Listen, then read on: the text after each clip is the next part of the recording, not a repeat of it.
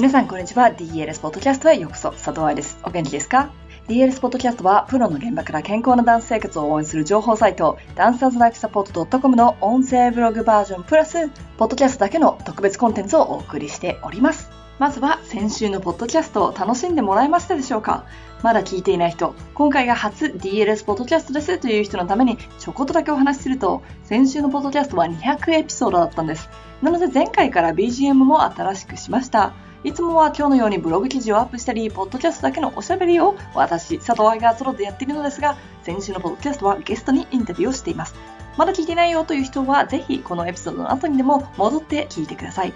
すでに聞いてあるよという人は、先週の感想を教えてもらえると嬉しいな。もちろん iTunes レビューも随時お待ちしております。ポジティブなレビューが増えれば増えるほど、このポッドキャストを多くの悩めるダンサーに教えてあげることができるんです。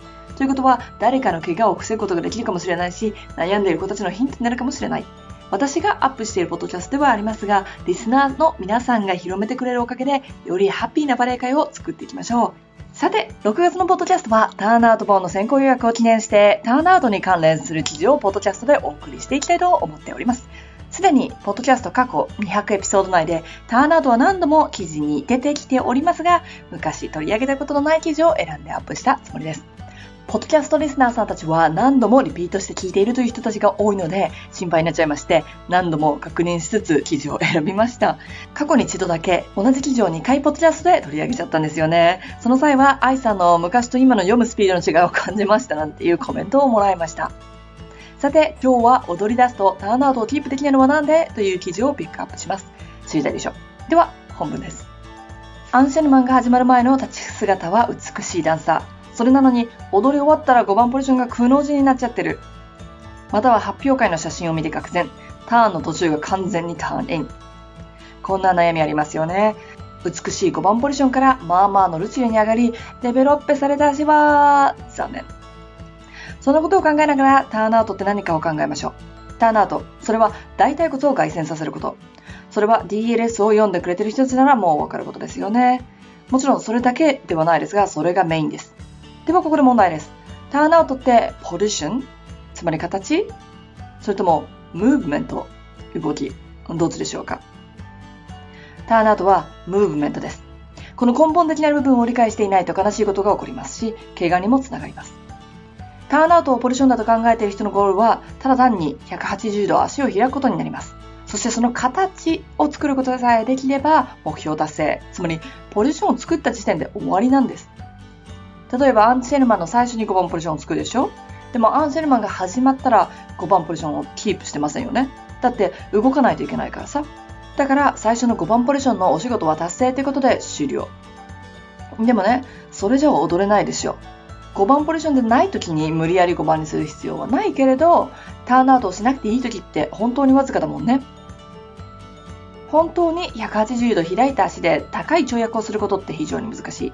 そんなターンそんなフラットターンアウトを持って生まれた人はいいけれど、私が10年間バレエダンサーを学校で見てきた中で3人程度しかそんな足を持っていません。そのうちの3人全員怪我しました。そしてそのうちの2人はもう踊っていません。ここら辺柔軟性と強度という記事で確認しておきましょうね。ちょっと話がずれたけれども、バレエがスポーツでなく芸術だと仮定するならば、180度開けば10点ではなくって、踊りの質、表現力、舞台上でのカリスマ性とかも大事になってくるわけですよね。もちろんターンアウトをすると踊りは上手になりますよ。ターンアウトをする理由は踊りを助けるためですもの。だからこそ使えるターンアウトの練習をしなければいけない。そして使えるターンアウトってムーブメント、動きなんです。足が5番だろうが2番だろうが空中にいようが深いプリをしてようが膝が曲がってようが体が回ってようが、そのような動きについてくる動き、それがターンアウトです。最初の質問に戻って、もしポジションを作ることはできるのに、一度動き出したらターンアウトをキープできないという悩みがあるのならば、下のようなことを考えられます。1、ターンアウトの理解が足りない。2、ターンアウトを作る筋肉、サポートする筋肉が足りない。3、ターンアウトを作る筋肉のスタミナが足りない。ここに股関節の硬さとかはあまり関係しません。だって最初にターンアウトができるというのが前提だから。もし質問がターンアウトができず5番ポジションにさあ入れられませんだったら答えわかりますよ。ここまで分かったら、あとは練習するのみです。いかがでしたか？この記事で出てきた1、ターンアウトの理解が足りない。2、タターンアウトを作る筋肉、サポートする筋肉が足りない。3、ターンアウトを作る筋肉のスタミナが足りない。というような部分は、ターンアウトできてますかの本に書いてあります。皆さん、もう先行予約してくれてありますか？まだの人は Amazon JP にで先行予約をして、その注文番号のスクリーンショットを book.balletstance.com book, b-o-o-k, at バレエスタンスバレエって普通のスペルでそのままスタンス stance.com にメールくださいね。だけどね2番のターンアウトを作る筋肉サポートする筋肉が足りないという部分はバレエの立ち方できてますかの本の中にもたくさんたくさん答えが書いてありますだって記事に書いてあったようにターンアウトは立って踊ってる時に行われるからつまりちゃんと立てなかったらいくらターンアウトの筋肉が強くても意味ないよってことねということで、今週のポッドキャストはここまで。来週もターンアウトを深く勉強していきましょう。ハッピーダンシング、佐藤愛でした。